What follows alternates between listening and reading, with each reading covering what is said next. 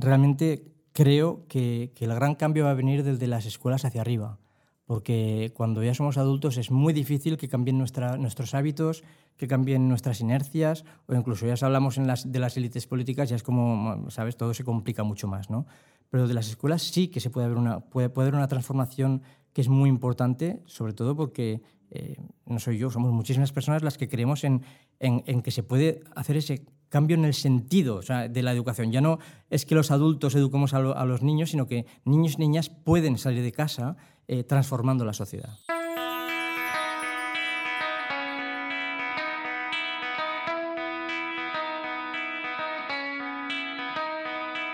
Naturalmente, el podcast de la Fundación Biodiversidad con Sergio Fernández.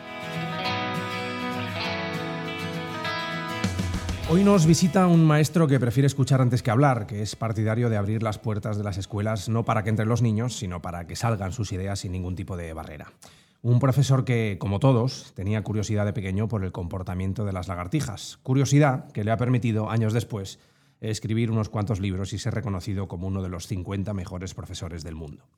Un maestro que pone a la naturaleza en el centro de las escuelas, que apuesta por la actitud, la escucha, la humildad, el trabajo en equipo y el aprender del diferente valores que considera fundamentales para avanzar en una educación sostenible, que es como se llama su último libro, como pieza clave para que la infancia protagonice el cambio que necesitamos como sociedad.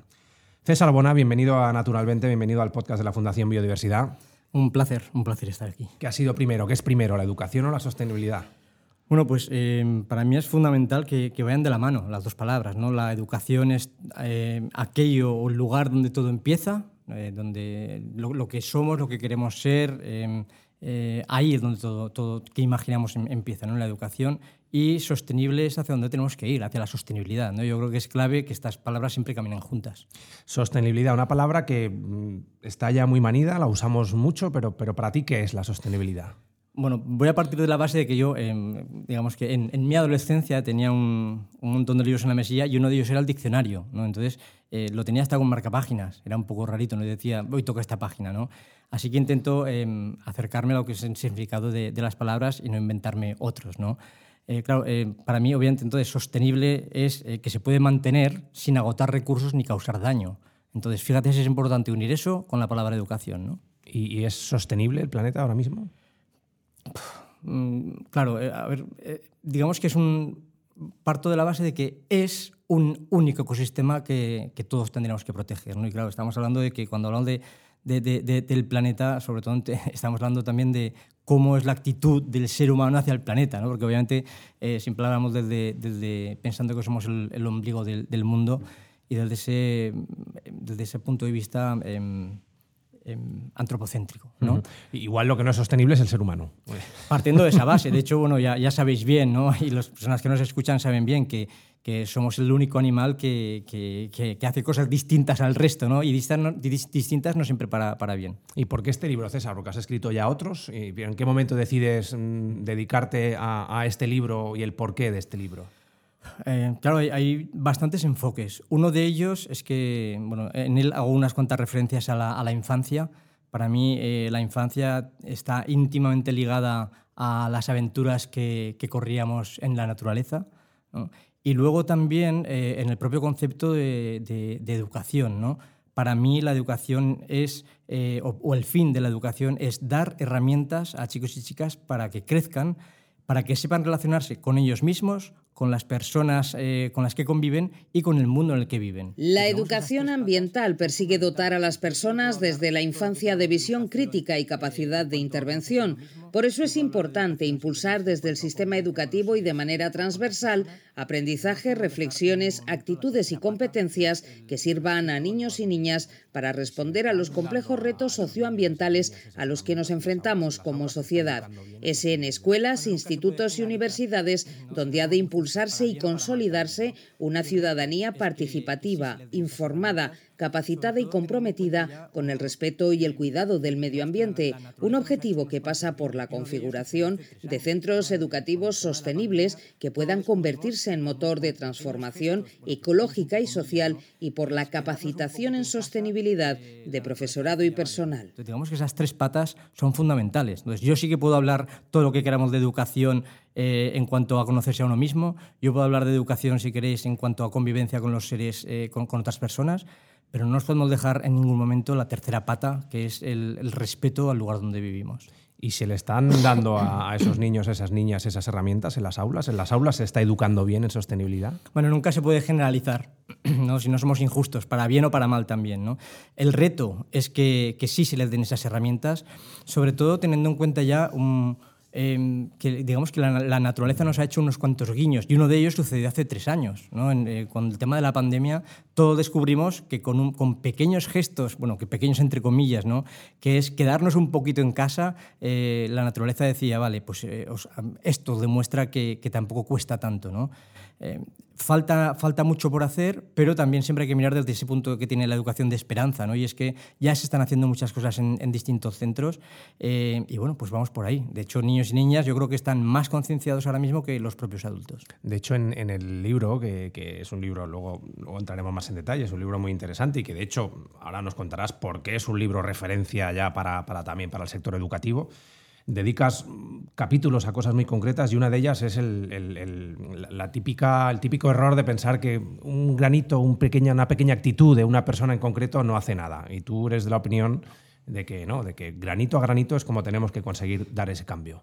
Es que, claro, cuando hablamos de, algo que nos viene tan grande, ¿no? pongo el gesto de comillas, ¿no? de como el cambio climático, ¿no? entonces uno dice, desde mi punto de vista, si soy absolutamente diminuto comparado con esa expresión, ¿yo qué voy a hacer? ¿no? Y ahí empezamos a decir, a ver si los gobiernos, a ver si las administraciones, a ver si las empresas, porque yo solo qué voy a hacer día a día. ¿no? Eso fue uno de los puntos de partida más importantes para mí para centrarme en, a, la, hora de escribir el, libro. Sobre todo por eso, porque para mí es desde los pequeños gestos desde donde se puede empezar a actuar y obviamente sin pequeños gestos no existen grandes gestos, ¿no? pero digamos que es la, la unión. ¿no? Y, bueno, tengo aquí unos cuantos ejemplos. Uno de ellos sucedió en, en un, en un recreo, en un, en, un, en un, patio hace unos años de un cole, que si quieres te lo cuento ahora y me, voy por las ramas. Sí, que es muy interesante. el de la bola de aluminio. Efectivamente, que yo me voy por las ramas, eh, muy bien la analogía, ¿no? entonces, mira, eh, claro, sucedió, estaba yo entonces en, el, en, un patio y uno de los niños de mi clase de, de quinto, eh, bueno, pues tenía su bocata con su envoltorio, ¿no? Retiró el envoltorio y lo tiró al suelo. Sin decir nada, lo cogí y volvimos al aula. Entonces, en el aula, bueno, yo no sé si tocaba inglés o matemáticas, pero daba igual, ¿no? Ahí lo, primero era lo primero. O sea, y si estamos hablando de educación, fíjate, es importante eh, la, palabra reflexión, ¿no? Bueno, pues eh, entramos, lo pongo sobre la mesa y digo, alguien, alguien ha tirado esto hoy en, el recreo, en el patio, y vamos a analizar, ¿no? ¿Qué, qué, sucede, no? Entonces les invité a coger eh, alguna hoja, alguna página que ya no les sirviera y les dije, vais a hacer una bola y cuando yo cuente tres, pues la vamos a tirar ¿no? al suelo. Pues obviamente con, con sorpresa dicen, ¿de qué va este? ¿no? Dije, mirad, hoy en el recreo, en un segundo, alguien ha lanzado esta, esta bola a partir de desperdicio ¿no? y, y, ya se ha quedado ahí, ¿no? en un solo segundo. Así que cuando diga ya, los lanzáis. Dije, ya, plan, 26, porque eran 26 niños, 26 desperdicios nuevos en un solo segundo. Y a partir de ahí empezamos a hacer la escalada. Dije, mal en esta aula, en un solo segundo, 26. Si pensamos que este cole tiene 600 alumnos, si todos hicieran lo mismo, en un segundo habría 600 desperdicios en el suelo. Si Zaragoza, me lo invento, ¿no? si Zaragoza tiene, por ejemplo, 200.000 niños, niñas, adolescentes, en un solo segundo si hicieran esto, pues pasaría que encontraríamos 200.000 desperdicios y así, escalando, pues llegamos, por ejemplo, a España. ¿no? Dije, si hay 8 millones de estudiantes, en un segundo habría 8 millones de desperdicios.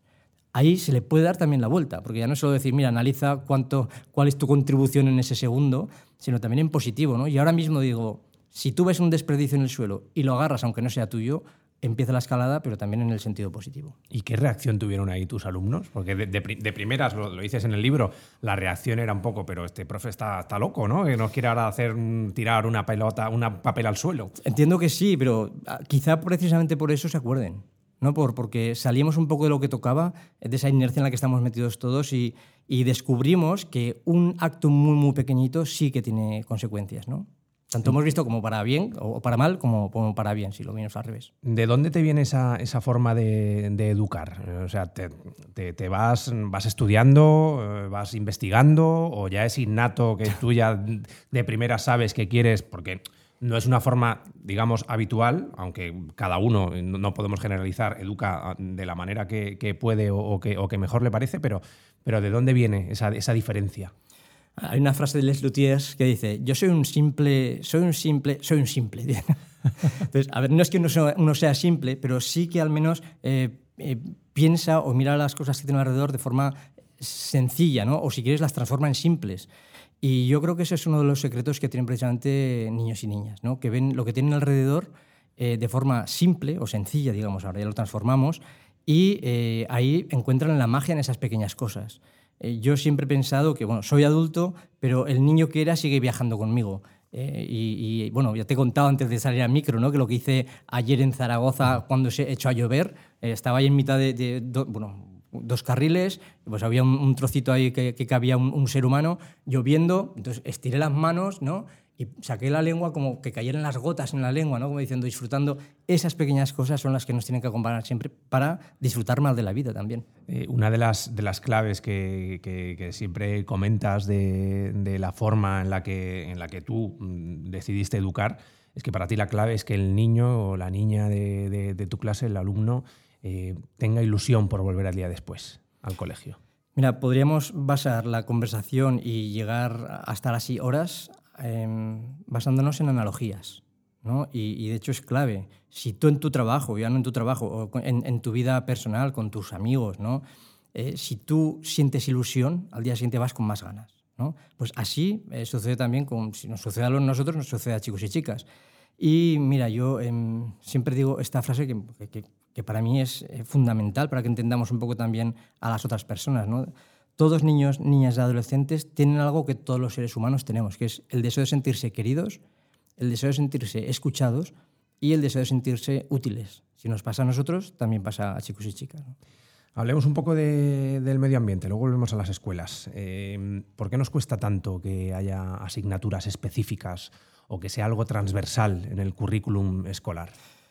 A ver, primero yo creo que porque eh, queremos educar como fuimos educados. Luego, cualquier mínimo cambio, la gente se echa las manos a la cabeza, ¿no? Sin embargo, es paradójico que sucede algo, por ejemplo, en Finlandia, ¿no? Hacen algo y, y, y la gente dice, wow, qué criterio pedagógico, ¿no? Qué valentía. Digo, pues prueba a hacerlo en tu escuela a ver qué pasa, ¿no? Eso es lo primero que tenemos que tener en cuenta, que todo evoluciona y mira, mucha gente eh, asocia la palabra innovación siempre con la tecnología para mí la innovación es mucho más también. ¿no? De hecho, es incluso una, invitación a llevarnos a las raíces, por paradójico que, suene. ¿no?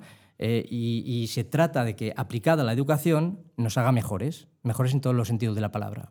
Así es que imagínate si es importante que nos haga mejores en nuestra relación con el mundo en el que vivimos. ¿no? Hablando de mejores, fuiste nominado en 2015 entre los 50 mejores profesores del mundo, el primero en España. Después de ti han venido otros. Eh, ¿Hay muchos mejores profesores en, en, España? Sin duda. Bueno, yo llevo ocho años sin parar de viajar, ocho años, ¿eh? y he tenido la, la enorme fortuna eh, de, de, que allá donde vas encuentras gente con un montón de ilusión, esta palabra que has nombrado hace un rato, ¿no? con un montón de ilusión, con ganas y sobre todo con, con esa empatía necesaria. ¿no? Y, y yo siempre he dicho, yo me siento afortunado porque digo, allá donde vas, ahora no lo parece, pero hablo poco. Entonces, allá donde vas, la gente te cuenta, ¿no? Y esta experiencia y aquella, y ya no solo docentes también, sino, sino gente que te encuentras por la, por la calle, ¿no? Y el mundo está hecho, de, esto de, está hecho de, experiencias muy bonitas que tienen que ser contadas. De hecho, también cuentas en algunas de tus charlas la importancia de aprender del diferente. Si todos fuéramos iguales, nadie aprendería a nadie del otro. Absolutamente, absolutamente. De hecho, yo siempre invito a la gente a decir, mira, si fuéramos igual, bueno, tú y yo, ¿no? O sea, uh -huh. si fuéramos iguales ahora mismo tú y yo, est estaríamos hablando horas y yo me aburriría de lo que me contara. Estaríamos porque, asintiendo todo claro, el rato. Claro, eh, estoy de acuerdo, estoy, no tendría gracia, ¿no? Y ahí también nos tiene que invitar a pensar que de las opiniones diferentes se aprende y se crece, ¿no? Ahora hemos llegado a un punto también, ya, ya lo sabes, ¿no? De, de esta polarización extraña en la cual parece que cualquiera que opina diferente a ti va contra ti. Eso es un, error como muy, muy de base ¿no? que tenemos que cambiar. ¿En qué te cambió estar en esa nominación entre los 50 mejores? Pues eh, digamos que casi te puedo decir que te he respondido antes, y es que eh, me ha permitido em, conocer muchas experiencias, fíjate, tanto dentro del aula como fuera, de las cuales a lo mejor yo hablaba sin conocerlas, ¿no? siendo docente. ¿no? Su lema es que las puertas de las escuelas han de estar abiertas no solo para que los niños y las niñas entren, sino para que sus ideas salgan y transformen el mundo. Su pedagogía se basa en la escucha, la empatía, el respeto a las diferencias, la participación de niños, niñas y adolescentes en la sociedad y la educación para la convivencia. César Bona, licenciado en Filología Inglesa y diplomado en Magisterio en Lengua Extranjera, fue reconocido en 2015 como uno de los 50 mejores profesores del planeta tras 16 años de ejercicio, un reconocimiento que le ha servido para compartir su forma de enseñar y de aprender de la infancia con docentes de todo el mundo. Es autor de títulos como La nueva educación, Las escuelas que cambian el mundo, La emoción de aprender, Humanizar la educación. y Educación sostenible, referencia hoy para miles de maestros. Y yo creo que ese es el mayor regalo el, poder vivir muchas experiencias y que te cuenten otras vidas y, que te des cuenta de cuán diferentes somos, de cuánto tenemos que aprender y de un montón de, cosas que se hacen eh, cuando sales por la puerta. Cuéntame algunas de esas experiencias que, has conocido y que te han impactado y que te han marcado. Pues mira, eh, te voy a hablar precisamente en relación con el medio ambiente, ¿no? Eh, que me resultó como chocante. ¿no? Esto era en, en Ecuador. Me encantó pues, la gente que en, una de las escuelas donde estuve me encantó eh, que hubiera como cristales ¿no? que, que, daban directamente al patio, pero el patio estaba lleno de árboles y de plantas, ¿no? y no sabía distinguir, cuando abrían esos cristales que eran, se corrían así, ¿no? Eh, era como si estuvieran dando clase dentro de, dentro de, de, la naturaleza. ¿no? Eso, por ejemplo. Sin embargo, cruzando la calle, habían talado todos los árboles para hacer un colegio nuevo eh, de una empresa, lo que fuera. ¿no? Me llamaba terriblemente la atención, ¿no? eso en cuanto al medio ambiente. Y luego, eh, bueno, uno de los libros que escribí fue solo de experiencias de personas que yo me encontré en el camino. ¿no? Y en él hablo de autismo, hablo de TDAH, hablo de dislexia, hablo de, bueno, de, de, gente que, que, había tenido fracaso escolar, fracaso también entre comillas, ¿no? o que digamos que había conseguido superar eso y una vez ya adultos eh, narran eh, todas las vicisitudes por las que habían pasado y todas las historias y que por fin sí que, sí que podían haber, eh, habían resuelto ese, ese, dilema crítico ¿no? y que ahora mismo pues, pues, pues eran seres íntegros y eran felices.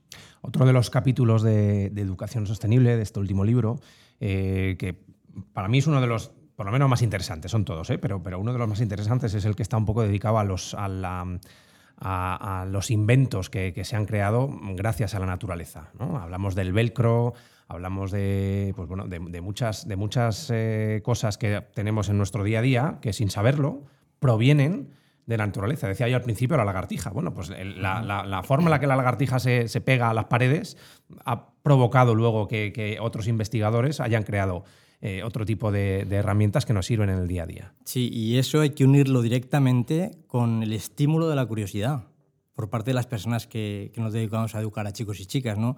Y así es verdad, es un capítulo que a mí me, parece precioso y, sobre todo, eh, ya digo, em, anticipando el, hecho de que, de que una de nuestras misiones es que salgan de las escuelas cada día con más preguntas que respuestas, pero preguntas que se hagan ellos mismos. ¿no? Yo creo que si consiguiéramos eso ya sería todo maravilloso. Y aquí sí hablo de la, de biomímesis ¿no? y, bueno, de cómo la naturaleza, una vez más, porque luego hablaremos también de otros modos en los que nos inspira, una vez más nos, inspira, pero de manera maravillosa. ¿no? Pues el, el tema del, del, velcro me parece brutal. ¿no? Un señor que va paseando con su perro y eh, pues eh, va por el campo y al regresar se le habían pegado unas cuantas hojas de cardo en, el pelaje, ¿no?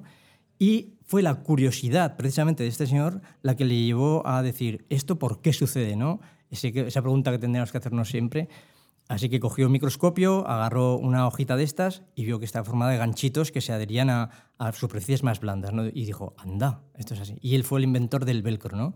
Pues eso, igual que la, igual que, el, los murciélagos. Eh, los murciélagos, eso es la ecolocalización, ¿no? que, también lleva, bueno, increíble. A mí este, este capítulo también me, me encanta. Y hay otro capítulo también eh, al principio del libro dedicado al arte, en el que incluso a través de unos códigos QR te, te puedes escuchar a Vivaldi, a Beethoven, ¿Qué relación hay entre arte y naturaleza? Pues mira, eso, la palabra relación es la que me sale cada vez que pienso en, el proceso que he llevado para escribir el libro, porque ya antes de la pandemia yo estaba tomando notas de, sobre, sobre, me gustaría escribir sobre esto, ¿no? Y, mira, precisamente algo que, que he descubierto solamente ya estaba descubierto por muchas otras personas, pero yo en mi, en mi, en mi proceso individual he descubierto que absolutamente todo, todo está interrelacionado, todo. ¿No? Y, ahí empiezas a decir, fíjate, la naturaleza nos ha inspirado ¿no? a, lo largo de la historia, eh, ya en el arte rupestre, ¿no? como, como se usaba incluso eh, como plataforma del propio arte. Ellos no considero que, que dijeran que fuera arte, pero ahora para nosotros lo es. ¿no? O, en la literatura, ¿no? podríamos decir, mira, pues vamos a pensar en el, en el columpio de Renoir. ¿no? Pues analízalo y verás que la naturaleza ahí cumple una misión fundamental de, inspiración, por ejemplo. Podríamos pensar en Leonardo da Vinci, ¿no? Eh, y, buceas y, te das, y descubres cosas que pues, son maravillosas. ¿no? Eh, la mayoría de los cuadros de Da Vinci eh, tienen la naturaleza como, como base. ¿no? Incluso la Gioconda, ¿no? que estamos siempre mirándola diciendo, solo nos fijamos en la sonrisa. ¿no? Dice, ¿está sonriendo o, o no sonríe? ¿no? pues en el fondo hay agua y hay árboles, ¿no? Eso es lo, curioso, ¿no? Y ya nos podríamos hablar de, Leonardo, que, empezaríamos a decir, bueno, las analogías que hace, ¿no? Con, los ríos y las venas del ser humano, o con las ramas de los árboles, o, las ramificaciones que hay en las hojas con el sistema nervioso del ser humano, ¿no? Es brutal. ¿Y por qué si está tan interrelacionado, si es algo tan transversal, seguimos mm, teniendo una asignatura que es ciencias naturales que es como una asignatura estanca? ¿Por qué no empezamos a estudiar las matemáticas desde la naturaleza, la música desde la naturaleza? Bueno, fíjate, los fractales, ¿no? La naturaleza es la, gran maestra para todo, ¿no? Los fractales también, ¿no? Que empiezas a investigar, todo se repite en distintas estructuras, ¿no? Pues impresionante. O en la literatura, bueno, la, ya me vengo arriba, ya, ya me estoy subiendo por las ramas, luego me bajas, ¿no? En, en la publicidad, yo lo sabe mucha gente, pues en la publicidad aquello que se relaciona con la naturaleza que provoca bienestar, pues dices, mira, ¿no? Ay, pues esto me apetece probar esta cerveza, me apetece comprar esto, la naturaleza, ¿no? Y ya viajamos al siglo XVI con Fray Luz de León, ¿no? Que decía, qué descansada vida la que huye del mundanal ruido, ¿no? Eso que yo me lo tuve que estudiar en literatura, eh, con el tópico de locus amoenus y me lo estudiaba... de eh, memoria, memorizando. sí, y, como en un compartimento que no tenía nada que ver, por ejemplo, con, con la música o, o, con cualquier otro ámbito, ¿no? Y es increíble que cuando tú asocias todo, dices, anda, pues iba todo de la mano, ¿no? Es, es que esa es la clave, que, que, educar no en memorizar, sino en entender, en comprender. Y más, y más ahora. Bueno, si llevamos años hablando de cambio de paradigma, ¿no? que, que sale como, también está manido, como es lo, que has dicho, ¿no? sobre esta palabra. Eh, pero yo creo que sí que es ahora cuando toca eh, pensar que realmente vamos a tener un cambio de paradigma, porque, claro, ya vino Internet hace años pero ahora con el tema de la inteligencia artificial, sí que creo que es un, momento en el que vamos a tener que darnos cuenta que va a ser obligatorio cultivar lo que nos hace humanos en el buen sentido de la palabra. ¿no? Y lo que también nos hace humanos en, ese sentido es nuestra relación con el lugar donde vivimos. Porque si no, obviamente no puedes vivir en una burbuja y salirte de, la Tierra. ¿no? Hay que hacer un cambio, ahora que hablabas del cambio de paradigma, hay que hacer un cambio de modelo eh, general ya radical y me explico. Eh, en uno de los capítulos del libro hablas de, todo, desde cuando vamos a comprar una bombilla, cuando compramos la ropa. ¿Hay que empezar por pequeñas cosas o hay que hacer un cambio estructural? Yo eh, sí que creo, cuando te he dicho antes que todo empezaba en la educación, sí que eh, realmente creo que, el gran cambio va a venir desde las escuelas hacia arriba porque cuando ya somos adultos es muy difícil que cambien nuestros hábitos, que cambien nuestras inercias, o incluso ya hablamos de las élites políticas, ya es como, ¿sabes? Todo se complica mucho más, ¿no?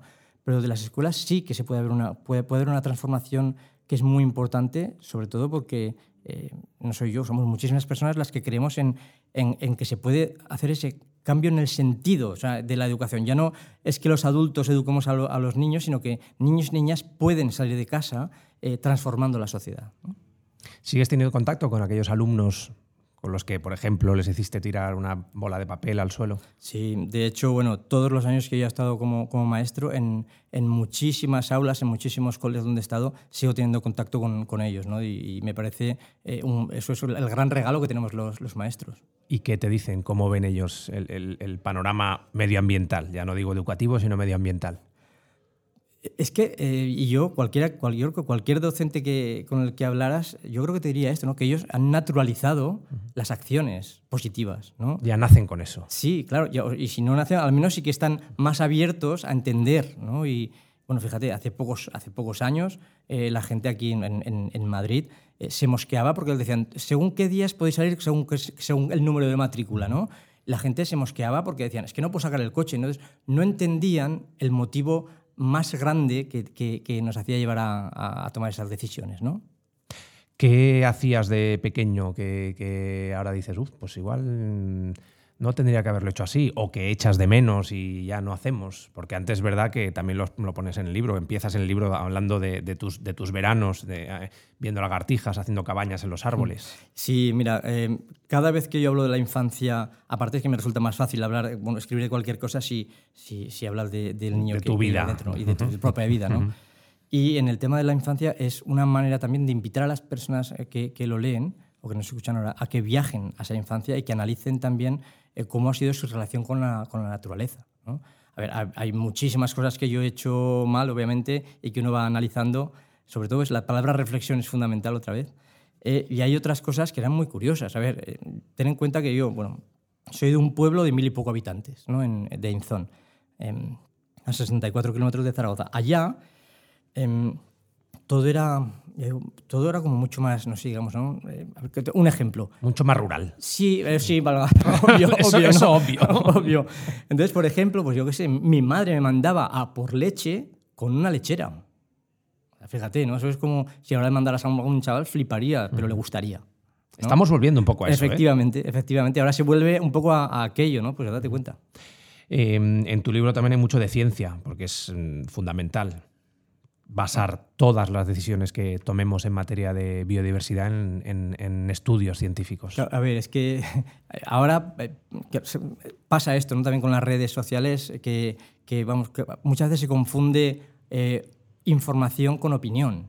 ¿no? Y me resulta curioso que, se ha democratizado tanto la, opinión unida a la información que muchas veces no se distingue qué es qué, o cuál es cuál, o cuál es correcta o no. ¿no? Y es fundamental hacer caso a lo que dicen los científicos. ¿No? Eh, hay muchísimos estudios que demuestran ciertas cosas y, sin embargo, hay gente que dice, bueno, es que soy yo, están diciendo, ¿sabes? Científico, ¿no? Que, que, no es uno que pasa por la calle que te está diciendo, vamos a ver si, si nos ponemos serios en, en, esto, ¿no? ¿Echas de menos ese día a día en las aulas? Em, es que te podría decir que sí, pero también te puedo decir que el, el hecho de estar em, viajando sin parar, o fíjate, el hecho de que yo esté aquí ahora mismo hablando contigo y que tú me hagas ciertas preguntas, me mete para adentro y me obliga también a reflexionar más todavía. ¿no? Eso es uno de los grandes, de, los grandes retos que, tenemos, ¿no? que, que tengamos tiempo para reflexionar y que veamos dónde estamos y hacia dónde tenemos que dirigirnos. Y yo para mí eso ahora mismo es, una, es un, regalo que, puedo disfrutar. ¿Y qué, qué, diferencia hay entre profesor y maestro? La, la, palabra maestro es muy bonita. De hecho, a muchísima gente que, que dices, en la infancia decía, mi maestro, mi maestra, ¿no? A ver, es, ya no es algo solo que tiene una visión como romántica, ¿no? Es que parece que no es como incluso más cercano. Todos los matices que, que tiene la palabra maestro eh, no los podrán alcanzar nunca la, la, palabra profesor, por muy buena que sea también en, en, todos los sentidos. ¿no? Pero maestro obviamente nos acompaña siempre. ¿Qué, qué, pretendes con este libro? ¿Cuál sería el objetivo final de haber escrito este libro? Pues mira, em, hay uno que es para mí clave y es que es una invitación a que cambiemos la mirada. ya no que hagamos las cosas por miedo a qué pasará si no las hacemos, sino simplemente por respeto o por gratitud al lugar donde vives. Así de, sencillo, ¿no? Y fíjate que esto nos lleva también al pensamiento de las tribus indígenas. Y, muchas veces se les dice, sí, las tribus salvajes, ¿no? Cuando sabemos ahora eh, el, significado de esa palabra, cuando no, tiene nada que ver con, con ese pensamiento de, que, que, es eh, bueno, es una filosofía que tenemos que aplicarnos todos. ¿no? Ellos educan a, sus hijos, a sus hijas, em, para que respeten el lugar, pero sobre todo para que sean guardianes de ese lugar. Me parece un pensamiento precioso. ¿Crees que estas generaciones en las que estáis educando ahora o tus propios alumnos mm, van a saber cómo sacarnos de esta? Sin duda, sin duda. Más allá de algunos ejemplos que no, que no son muy, me refiero a, cuando somos adultos, ¿no? Sin, sin, ninguna duda. De hecho, ya se están haciendo cositas en, en, las escuelas poco a poco. Bueno, digamos que hay tres, tres partes, ¿no? En, en, o tres, podríamos decir tres, tres visiones. Uno, gente que ya está haciendo muchas cosas en las escuelas, gente que ha empezado con su pequeño huerto, está empezando a ver poco a poco y tiene muchísima ilusión aunque todavía hay eh, una tercera... Una tercera eh, una tercera, sí, una tercera pata. Por donde, sí. que eh, claro, todavía hay gente que sigue pensando dentro de la educación que esto es como algo secundario, ¿no? es algo no, que no, no, nos, no, nos, lo podemos permitir. Estoy convencido de que chicos y chicas van a revertir la, la, situación en la, que, en la que estamos. No significa que tengamos que poner toda la responsabilidad sobre ellos, ¿no? Alguien los tiene que educar con el ejemplo. ¿Y la clave de en dónde actuar? Pues como soy muy visual, estoy aquí ahora haciendo círculos concéntricos, ¿no? Círculos concéntricos. Primero, eh, no exijas a alguien que, haga algo, no esperes que alguien te diga qué tienes que hacer, sino sé tú mismo, sé tú misma la persona que, va a empezar a actuar con pequeñas cosas. Y ahí viene también la, como la cosificación de la responsabilidad, ¿no?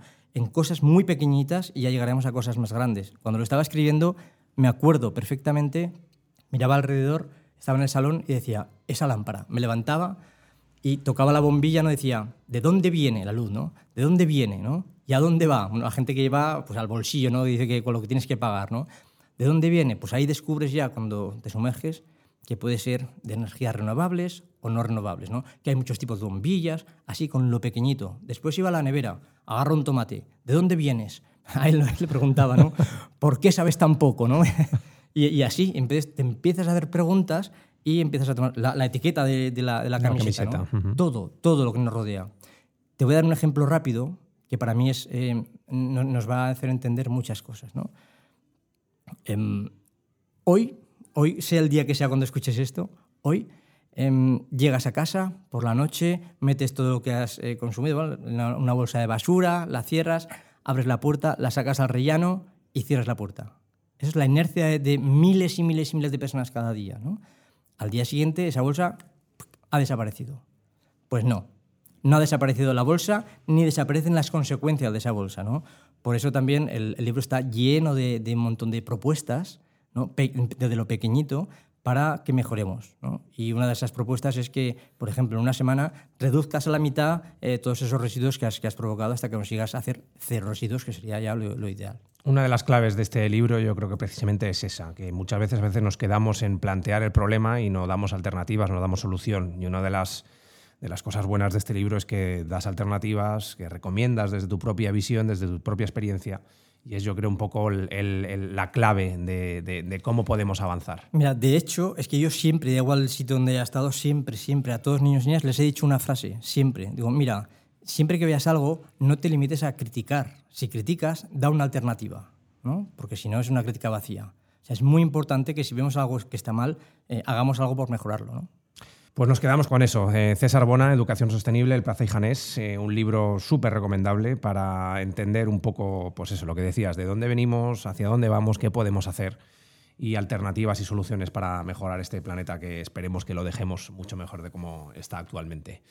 Un placer tenerte, sigue educando en esa sostenibilidad y éxitos. Muchísimas gracias, es un verdadero placer. Naturalmente, el podcast de la Fundación Biodiversidad.